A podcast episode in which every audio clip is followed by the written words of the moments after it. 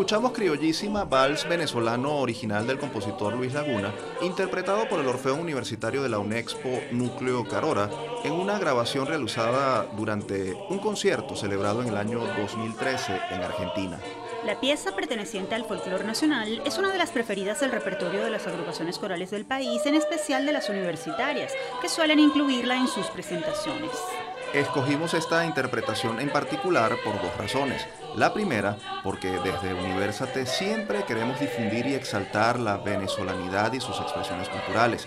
La segunda, porque precisamente la UNEXPO celebró este 20 de febrero el 42 aniversario de su fundación. Desde Universate saludamos a los estudiantes y profesores de esta institución dedicada a la formación de ingenieros y técnicos para el desarrollo industrial del país. Les saludamos Efraín Castillo y Tamaras Luznis. Y esta es una nueva edición de nuestro programa Universate, las voces de la Universidad Venezolana, transmitido a nivel nacional por el circuito Unión Radio. Este espacio es producido por Unión Radio Cultural y la Dirección General de Comunicación, Mercadeo y Promoción de la Universidad Católica Andrés Bello. En la jefatura de producción están Inmaculada Sebastiano y Carlos Javier Virgües. En la producción, José Ali Linares y Miguel Ángel Villamizar. Y en la dirección técnica están Fernando Camacho, Giancarlos Caraballo, Rubén Darío Rincón y Jonathan Segovia. Este programa está siendo grabado desde el estudio de radio de la UCAP. Agradecemos el apoyo del Departamento Audiovisual de la Escuela de Comunicación Social de la Universidad por hacer esto posible. Bienvenidos una vez más a Universate, su revista radial universitaria de los fines de semana. Nos complace estar nuevamente con ustedes. En esta oportunidad venimos cargados de buenas noticias e iniciativas que sin duda demuestran que la academia venezolana no se rinde. Y sin más preámbulos, demos paso a la sección que nos hace resaltar el empeño de nuestros estudiantes por dejar a la Universidad Venezolana en alto.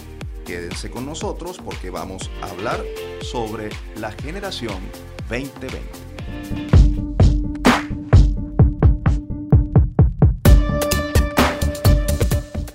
Y no podíamos dejar de compartir esta buena noticia. La representación HN MUNUCAB logró obtener el reconocimiento como mejor delegación internacional en la 67 edición del Modelo Nacional de Naciones Unidas de la Universidad de Harvard, uno de los concursos interuniversitarios más grandes e importantes del mundo. En la competencia, que se realizó totalmente en línea del 11 al 14 de febrero, participaron unos 2.500 delegados de más de 40 países para discutir los problemas más urgentes del mundo y construir soluciones equilibradas e integradas a problemas complejos de importancia nacional e internacional.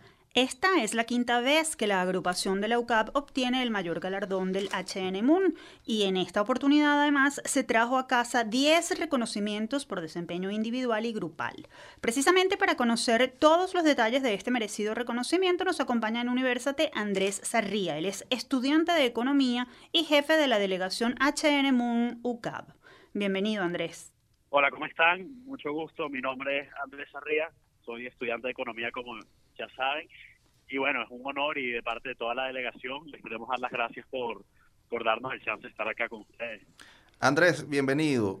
Cuéntanos, ¿qué retos tuvo que enfrentar la delegación para poder lograr este reconocimiento? ¿Cómo se prepararon para llegar hasta, hasta esta competencia? A ver, bueno, eh, eh, en términos de retos, el reto principal yo creo que fue enfrentarnos a lo que era el MOOC online era algo totalmente desconocido, así como la universidad también se enfrentó a las clases online, a nosotros nos tocó adaptarnos.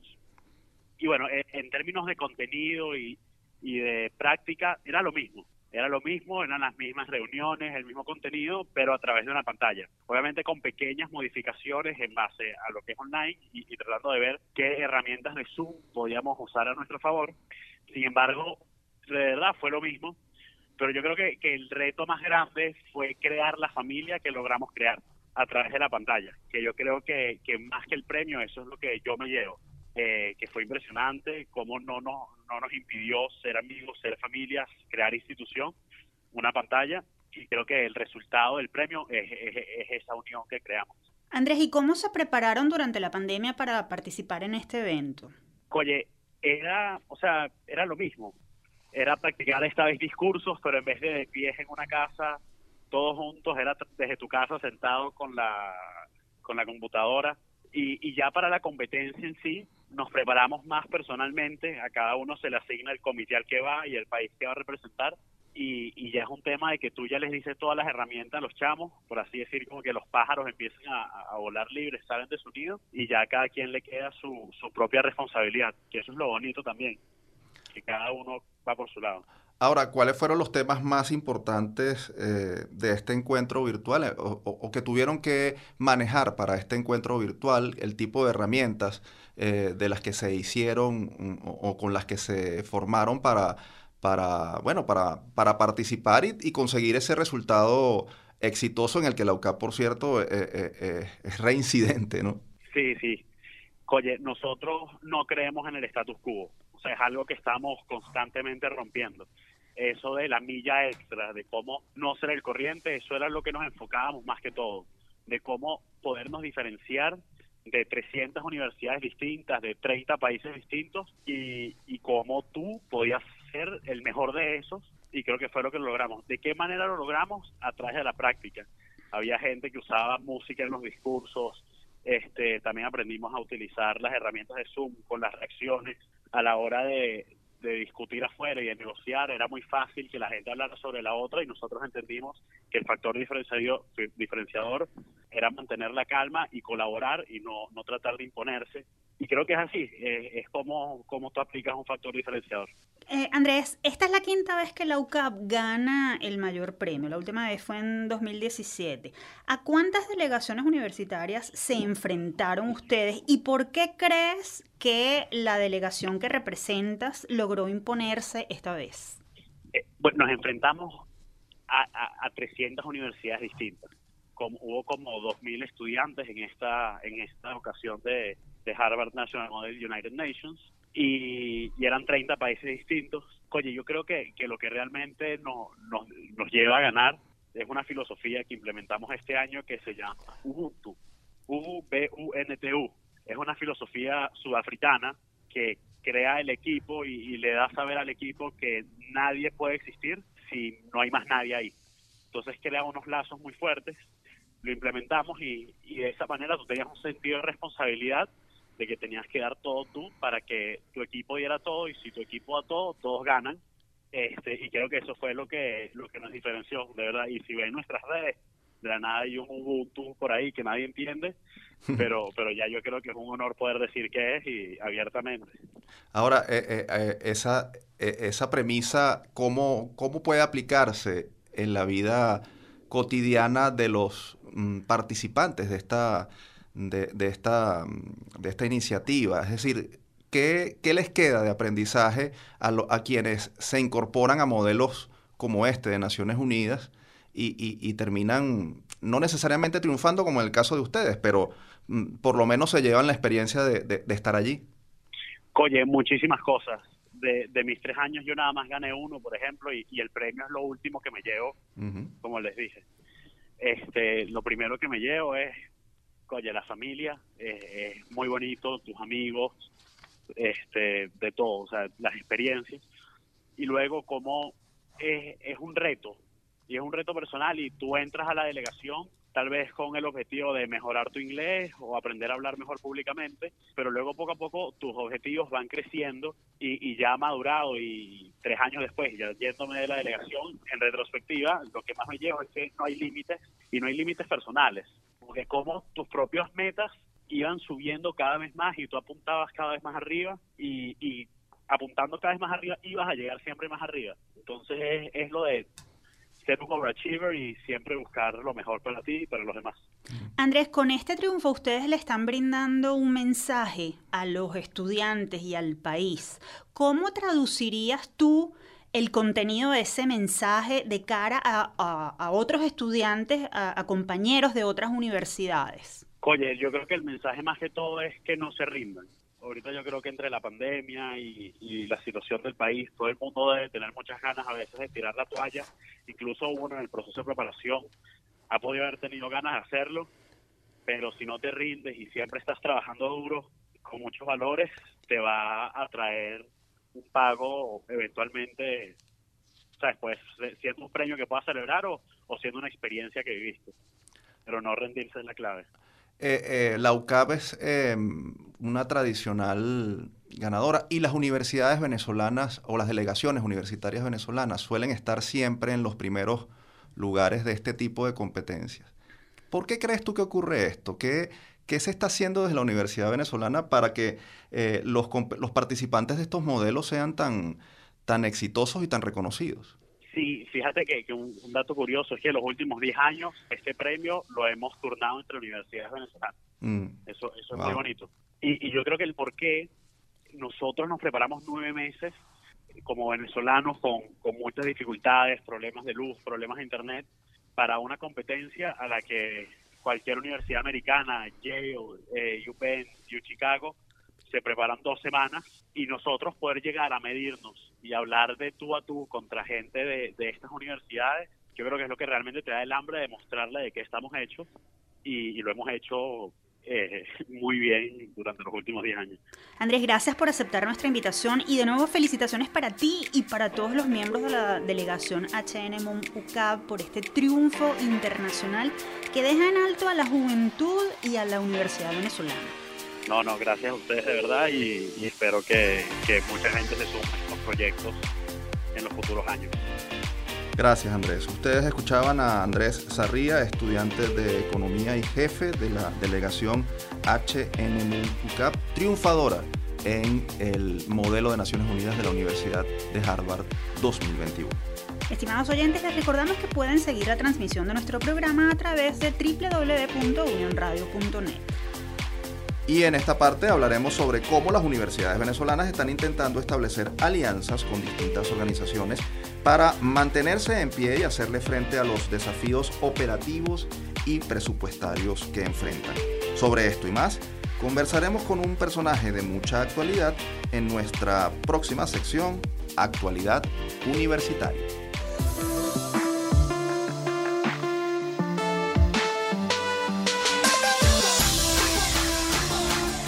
Les contamos que el rector de la Universidad de los Andes, Mario Bonucci, informó recientemente a través de su cuenta en Twitter que dicha institución se encontraba construyendo una base de datos de sus egresados con el fin de emprender iniciativas de respaldo a la institución. La máxima autoridad holandina explicó que en una primera etapa se busca establecer contacto con los egresados radicados en Colombia y que la iniciativa posibilitará que esos egresados puedan intercambiar experiencias y diseñar mecanismos de apoyo a la institución desde el exterior. Para conversar sobre este tema y otras iniciativas de la ULA nos acompaña desde el estado Mérida el profesor Mario Bonucci. Él es ingeniero mecánico, abogado, magíster en gerencia y planificación y rector de la Universidad de los Andes. Un gusto recibirlo nuevamente en Universate, rector Bonucci. Muchísimas gracias. Un saludo muy cordial a Tamara, a Efraín, a toda la audiencia de Universate y por supuesto el saludo es cordial desde Tierras Andinas. Profesor, ¿cuál es el objetivo de este proyecto que, están, que, anunció usted? ¿Qué, ¿Qué, esperan lograr y por qué comenzaron con los egresados holandinos en Colombia? Para todos es conocido la situación tan dramática que tienen las universidades venezolana, las universidades públicas. Eh, si usted revisa el presupuesto de cualquier universidad pública al finalizar el año, después de haber ejecutado todo el presupuesto, va a descubrir cosas tan sorprendentes como que menos del 5% del presupuesto se está dedicando a gastos de funcionamiento. Esta es una aberración presupuestaria en cualquier organización. Por eso que decimos que el presupuesto como tal ha desaparecido. En el caso de la Universidad de los Andes, ni siquiera llegamos al 5%, llegamos al 2, 1,5%, y este dinero está llegando a final del año, en, digamos, eh, del año económico, que está súper devaluado, con la hiperinflación que tenemos. Bueno, tenemos una situación caótica. Por otro lado, los salarios de nuestros profesores, eh, salario tabla, no superan los 2 dólares mensuales, vale decir, estamos bajo el umbral de lo que define como indigencia el Banco Mundial, que es 1,9 dólares diarios que debe percibir la persona o algo así como más de 60 dólares mensuales. Si usted recibe menos de 90, de 60 dólares mensuales, usted está calificado como indigente para el Banco Mundial. Bueno, entonces hemos empezado a desarrollar algunas actividades que tienen que ver con el tema de la solidaridad tanto a nivel local con la Fuerza Viva, a nivel interno con algunos amigos de la universidad, y se nos ha ocurrido que podríamos empezar a tocar a nuestros egresados, eh, a nuestros zulandinos, a los amigos de la Universidad de los Andes. Empezamos por crear un grupo de amigos de la Universidad de los Andes en Estados Unidos. Es un grupo WhatsApp que lo está coordinando la profesora Dulce Monagas. Y bueno, estamos empezando a analizar posibilidades. Y en América Latina se nos ocurrió empezar con el país donde tenemos la mayor cantidad de personas. Ahora, no se trata de crear una base de datos para ir a pedir dinero o hacer el propio trabajo de los indigentes. No, se trata de tener una base de datos con la cual nosotros podamos ofrecer cursos a distancias, ofrecer algunas posibilidades académicas a nuestros egresados, a nuestros amigos y por supuesto aceptar todas las donaciones y más importante, aceptar y compartir todas esas nuevas visiones que seguramente van a definir lo que es la universidad del futuro, la universidad post pandemia. Rector Bonucci, ¿de cuántos egresados en Colombia estaríamos hablando y cuáles son las estrategias que ustedes han diseñado para manejar los aportes que ellos hagan desde allá? Fíjese, ese es uno de los problemas que tenemos. Nosotros no tenemos claridad de cuántos egresados, no solo egresados, estamos hablando de empleados, obreros, estudiantes que eran de la ULA y que debido a la crisis país se fueron a Colombia. O sea, estamos hablando de Ulandino. Nosotros no tenemos ni la más remota idea de cuántas personas tenemos en Colombia, en Estados Unidos, en Chile, en Ecuador. Sabemos que tenemos mucha gente, eh, por la respuesta que ha tenido eh, esta iniciativa que se ha, iniciado por Telegram. Pero eh, lo primero que debemos saber es con quién vamos a contar. Claro. Porque no hay manera de tener un registro confiable. La Universidad de los Andes, hemos sacado la cuenta, debe tener aproximadamente unos entre 80 y 100 mil egresados digamos, en edad productiva, vivos. La Universidad de los Andes egresa aproximadamente 6.000 personas al año. Solamente yo como rector he graduado en 12 años entre 50 y 60 mil personas, más egresados anteriores. Por eso que estamos pensando que podríamos tener una población activa que seguramente está trabajando de unos 100 mil egresados. Rector, usted nos mencionaba hace un momento que, bueno, que tras este levantamiento de la base de datos mm, no se quiere ir a pedir como indigente, sino establecer alianzas ganar-ganar, entiendo, eh, a través de distintas eh, opciones de formación, de extensión de, y, por supuesto, de, soporte económico. ¿Qué tanto pueden hacer estas eh, iniciativas para compensar eh, bueno, la situación que, atraviesa la universidad y, bueno, cuál es la importancia de que los egresados se involucren con su alma mater. Yo creo que la última expresión que tú has utilizado es por la que nosotros nos inclinamos más, por esa relación que tenemos que tener con los egresados, porque la pandemia nos mostró una realidad totalmente distinta, para lo cual no estábamos preparados. Yo creo que nadie estaba preparado en este país, a pesar de toda la experiencia que nosotros tenemos en materia de educación a distancia, lifelong learning, educación, eh, aprendizaje a lo largo de la vida. No, mira, yo creo que se nos está presentando, tenemos en la cara una nueva realidad, una universidad que tendrá que redimensionarse y sobre todo diversificarse. Yo creo que por allí es donde debemos empezar para compartir con la gente que está viviendo el día al día, que está en el sector productivo, que está ejerciendo carreras, pero con esas 13 mil personas que tenemos eh, a nivel de, digamos, de, profesores, de empleados, eh, nosotros, si nosotros le pagaríamos 60 dólares a cada profesor, empleado y obrero, tabula rasa, estamos hablando de que necesitamos 15,5 millones de dólares anuales. Si le quisiéramos pagar el salario mínimo de 300 dólares, Estamos hablando de 77 millones de dólares anuales. Mm. Ahora, la situación es bastante eh, compleja. El presupuesto del año 2021, ¿sí? Eh, es de 1,4 eh, millardos de bolívares, de, o 1.400 millardos de bolívares. O sea, eso es equivalente a 950 mil dólares, mm. lo que significa o equivale a un 6,10% de lo requerido para salir de la pobreza crítica. Requerimos 15,5 millones y lo que tenemos son 950 mil dólares. Mm. Estos son valores referenciales al 21 de enero.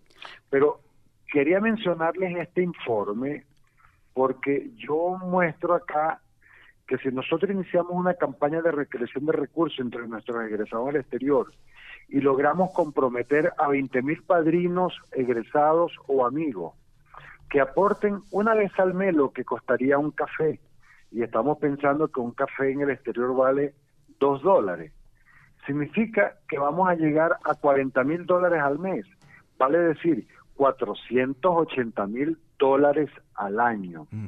Esto alcanzaría para pagar un bono a todos, si consideramos los 13.600 universitarios, de 2,93 dólares al mes. Vale decir que esto de salir con el bastón, mostrándonos como indigentes ante la comunidad internacional y pedirle a nuestros egresados, dónanos aunque sea uno o dos dólares mensuales, no nos va a resolver ningún problema. Claro. O sea, el problema va mucho más allá, porque la gente piensa que con solamente pedir a los egresados resolvimos un problema. No, esto tiene que ser un esfuerzo mancomunado. Nosotros tenemos que vender proyectos de investigación, vender asesoría, vender cursos, eh, y, y a pesar de todo, con esto que nosotros estamos haciendo, no vamos a llegar a unas cantidades importantes. Rector, nos hemos quedado, nos hemos quedado sin tiempo, pero no, no queremos despedirlo, no queremos despedirlo sin que usted ofrezca un mensaje final a la comunidad universitaria sobre el trabajo que está haciendo la ULA para lograr la prosecución académica. ¿Qué porcentaje de estudiantes están recibiendo clases virtuales? Y si existe, queremos saber, la posibilidad de que la ULA retorne a clases semipresenciales en marzo. Sí, fíjese, en primer lugar, eh, a nivel no presencial, nosotros tenemos eh, nueve, nueve facultades. Entre facultades y núcleo tenemos nueve, somos quince, tenemos nueve eh, ya en actividades no presenciales, algunas están terminando semestre, otras están haciendo periodos especiales, pero dentro de una misma facultad que puede tener tres carreras, no todas las carreras están alineada según esto. Por eso es que yo tengo que decir que aproximadamente un 50% de la comunidad universitaria debe estar recibiendo educación no presencial a nivel de pregrado. A nivel de posgrado prácticamente no se ha paralizado nada.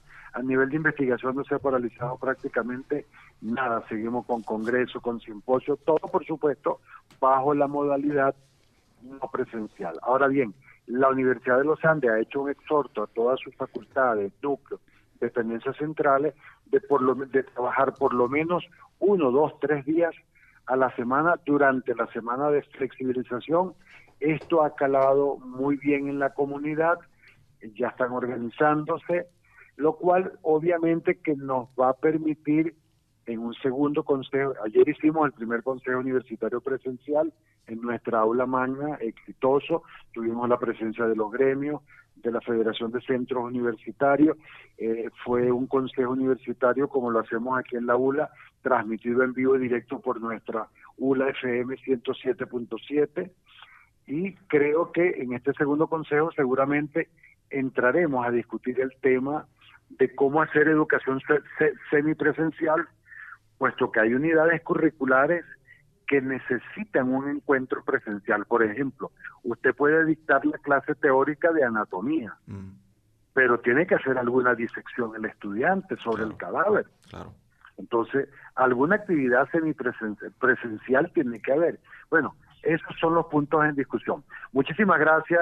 Gracias a ustedes por permitirle a la Universidad de los Andes que pueda ser escuchada a todo lo largo y ancho del país y estamos a total y a su completa disposición.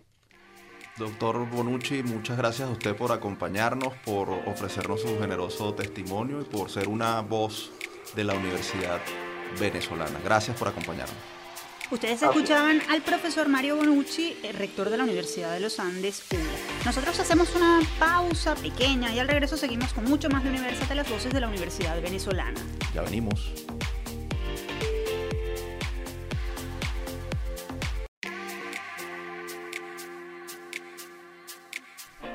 Seguimos con más de Universidad, las voces de la Universidad Venezolana. Recuerden que nuestras redes están a su disposición. En Twitter, Instagram y Facebook nos encuentran como arroba producción Y en esta parte del programa hablaremos sobre una propuesta que se puso en marcha para apoyar la formación universitaria aún en medio de la crisis. Esto es lo que está en agenda.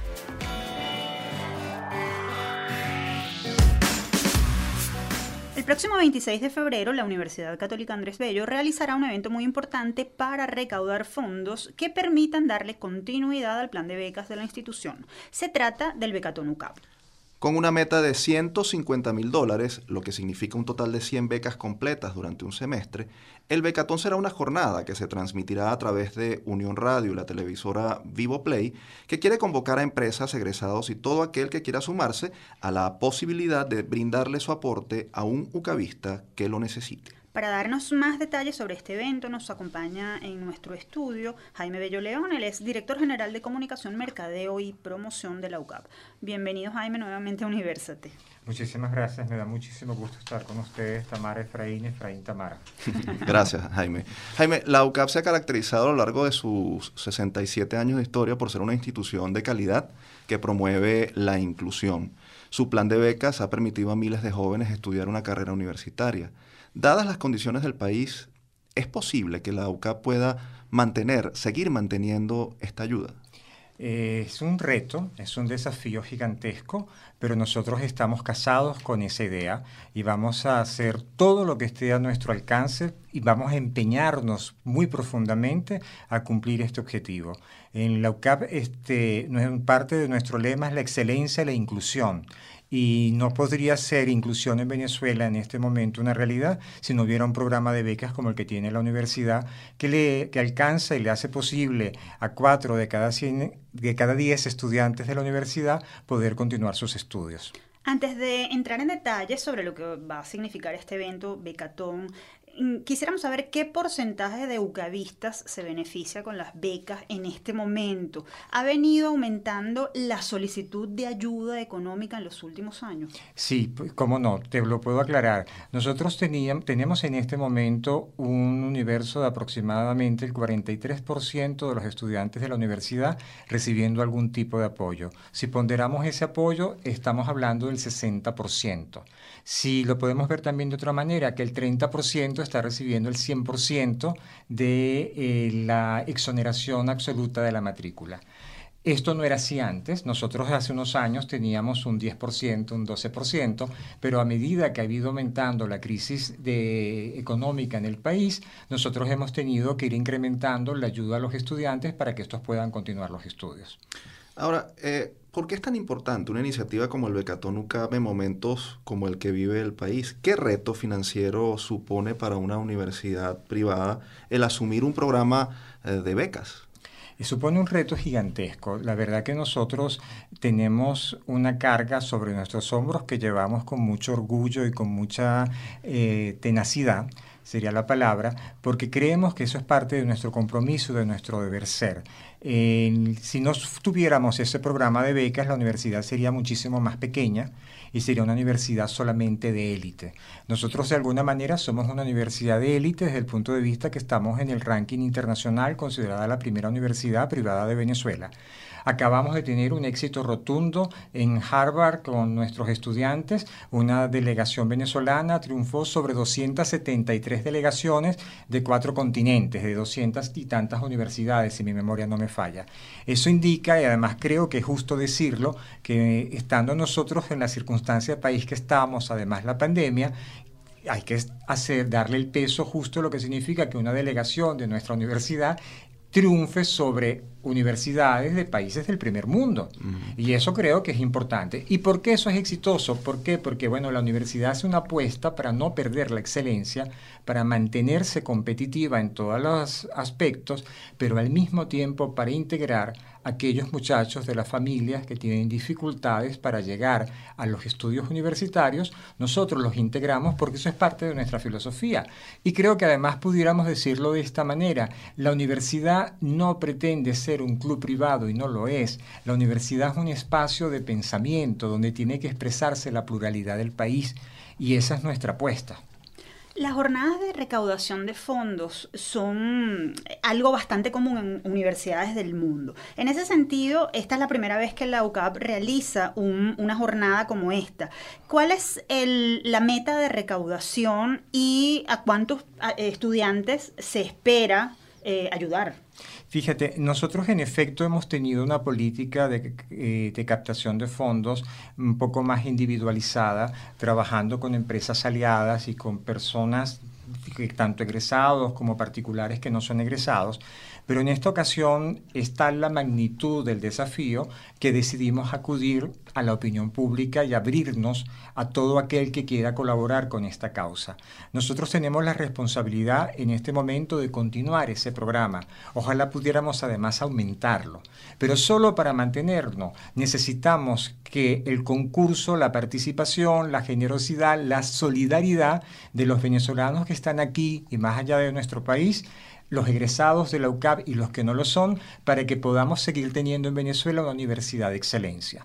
Si nosotros llegáramos a recaudar la meta mínima que nos proponemos son 150 mil dólares.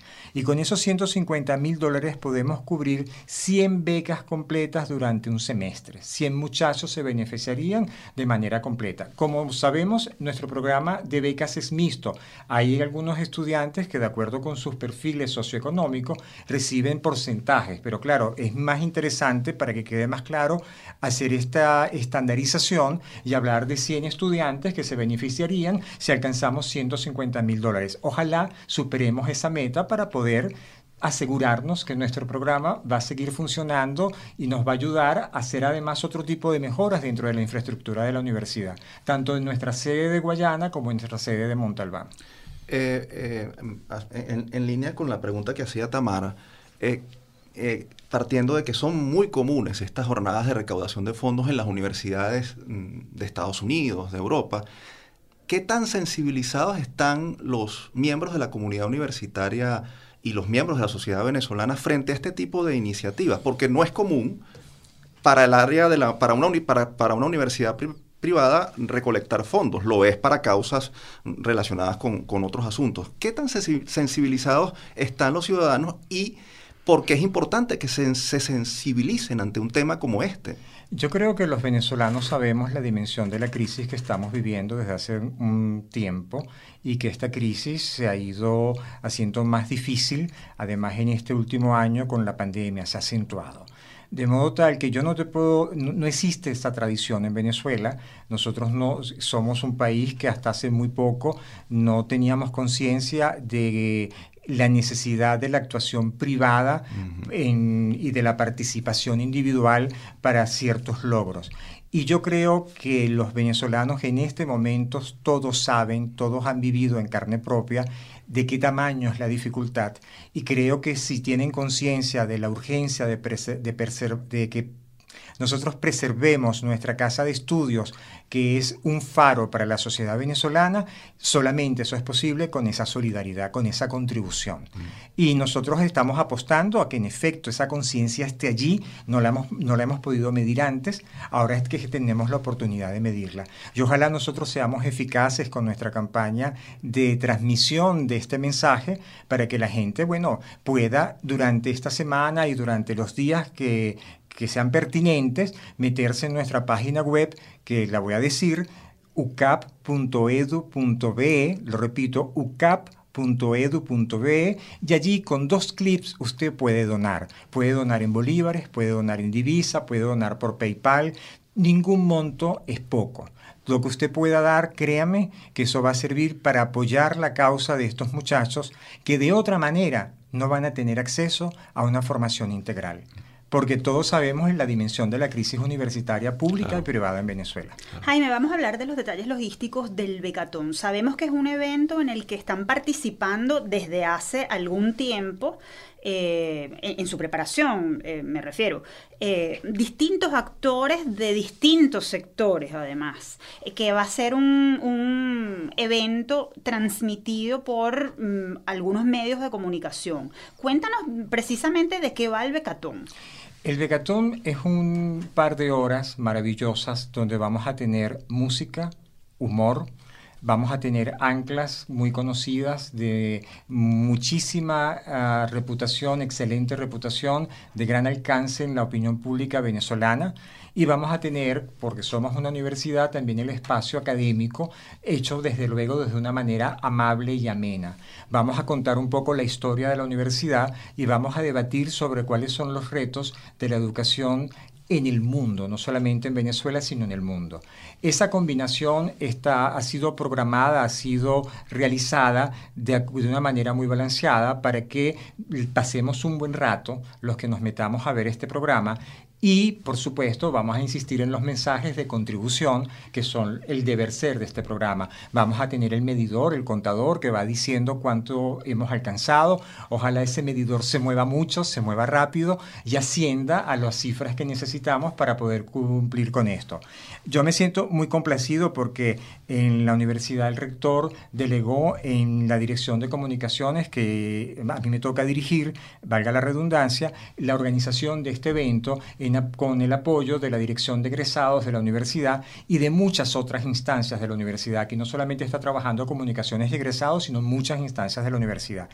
Tenemos la dicha de contar con el apoyo de Shirley Bernaghi, de Román Losinski, de Rebeca Moreno, de Marisabel Párraga y de Nelson Bocaranda. Ellos van a ser los anclas y los moderadores a lo largo de las dos horas de transmisión.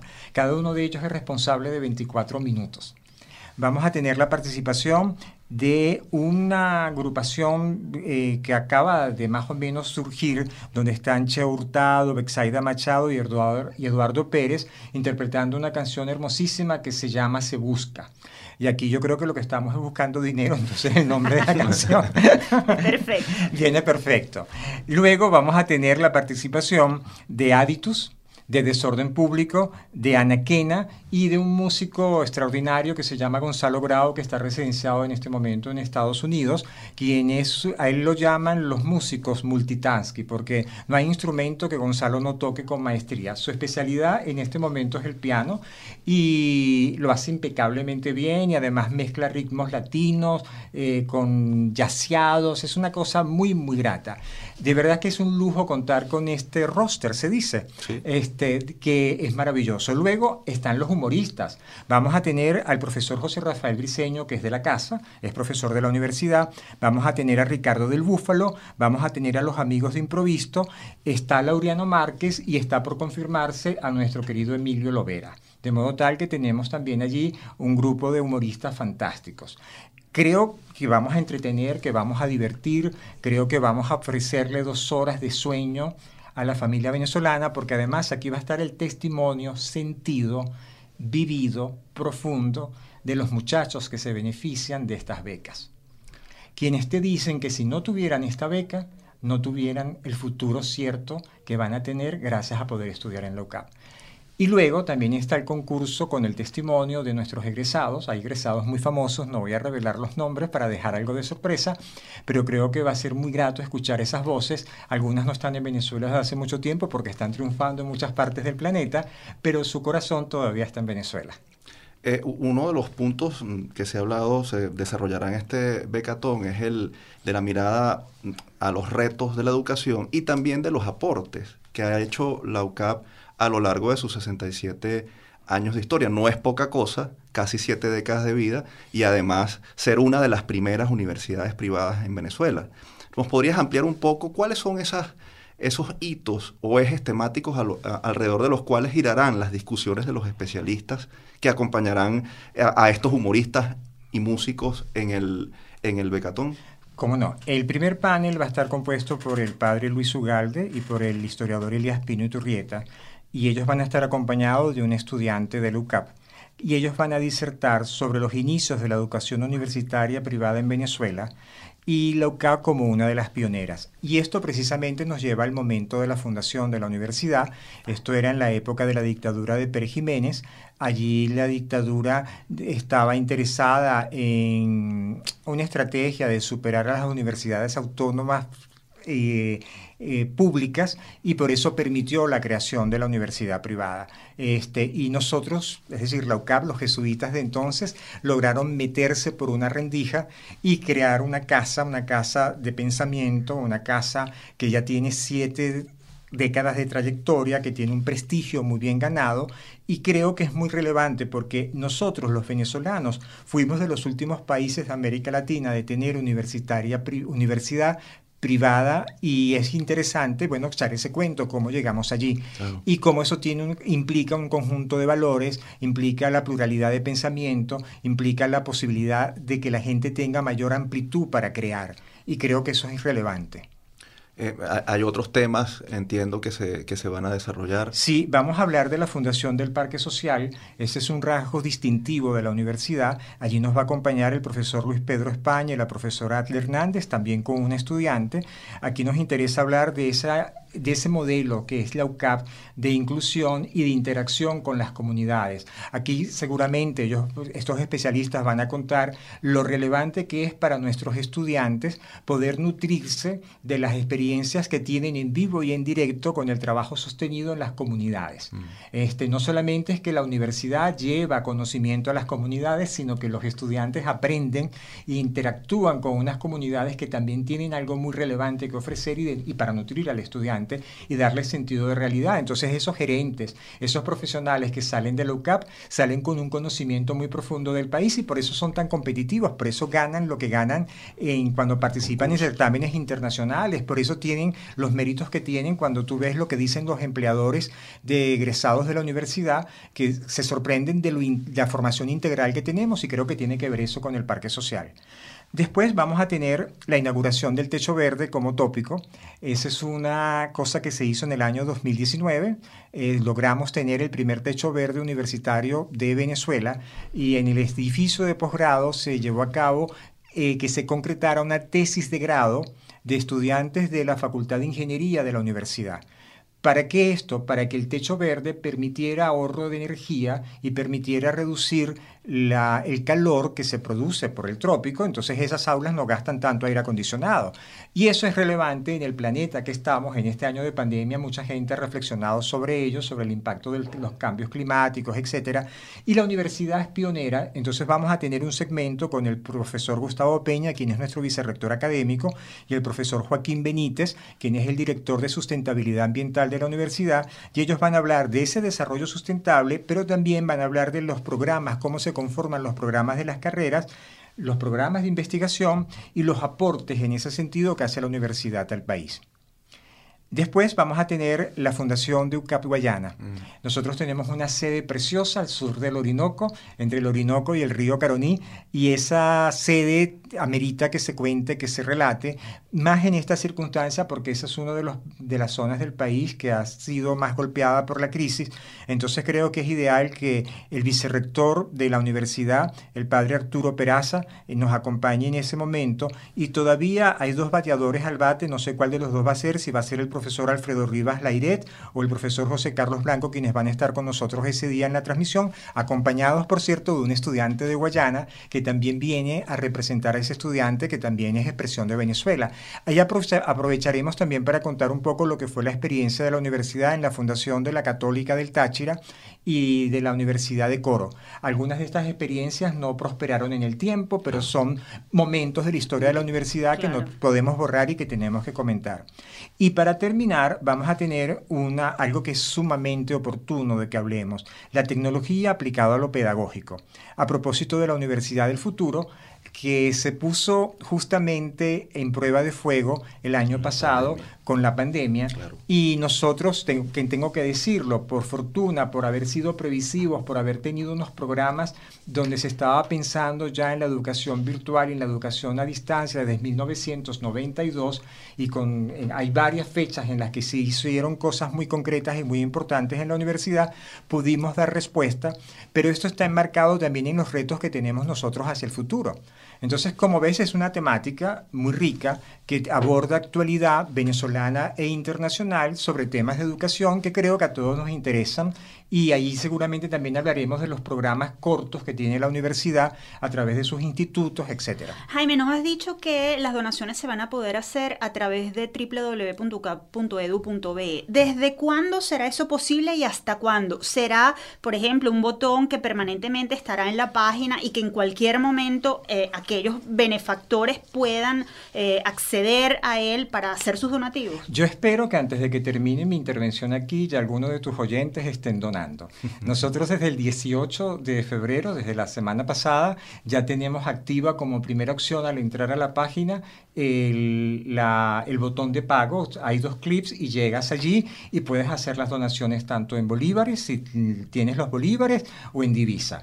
Es una manera muy fácil de contribuir y creo que es la mejor manera de sentirse que uno está haciendo algo por el país, con esa pequeña contribución o grande contribución la que se quiera hacer. Eh, repito las coordenadas www.ucap.edu.be.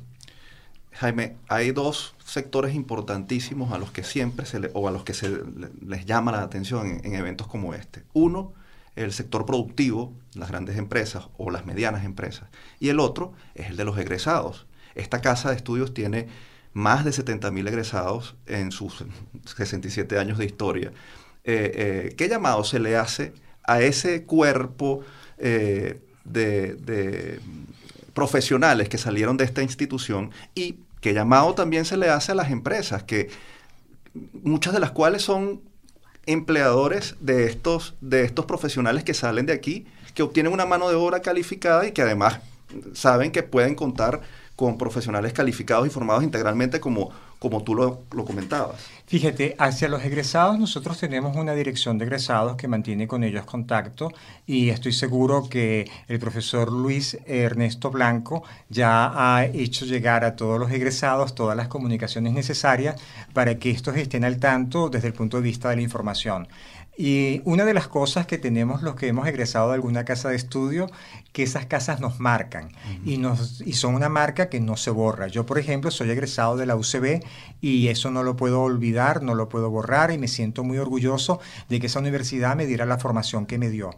Yo apuesto a que los egresados de la UCAP tengan ese mismo sentimiento y reaccionen y piensen que ellos tuvieran una oportunidad en un momento quizás más beneficioso desde el punto de vista de lo que era la economía del país y la situación general. Entonces eh, ahora es más imperativo que esa solidaridad sea transmitida a los que están atravesando una circunstancia más difícil.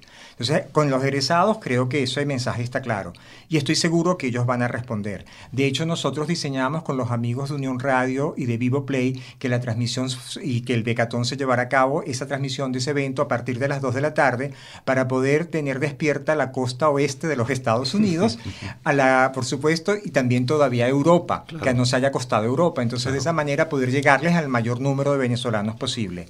Y con respecto a los empresarios, ellos nos dicen siempre lo felices que son con, cuando contratan a gente de la UCAP y bueno, y ellos quieren, y los empresarios siempre están apostando al futuro y siempre están pensando en el futuro. Entonces, estoy segurísimo que ellos también se van a movilizar y van a aportar lo que sea necesario, lo que puedan ellos, para contribuir con esta causa, que es una causa en beneficio no solo de la Universidad Católica Andrés Bello, sino de la Universidad Venezolana y de Venezuela. Es así, Jaime. Muchas gracias por visitarnos en Universate. Desde este espacio le deseamos a la Universidad Católica Andrés Bello todo el éxito en este primer becatón.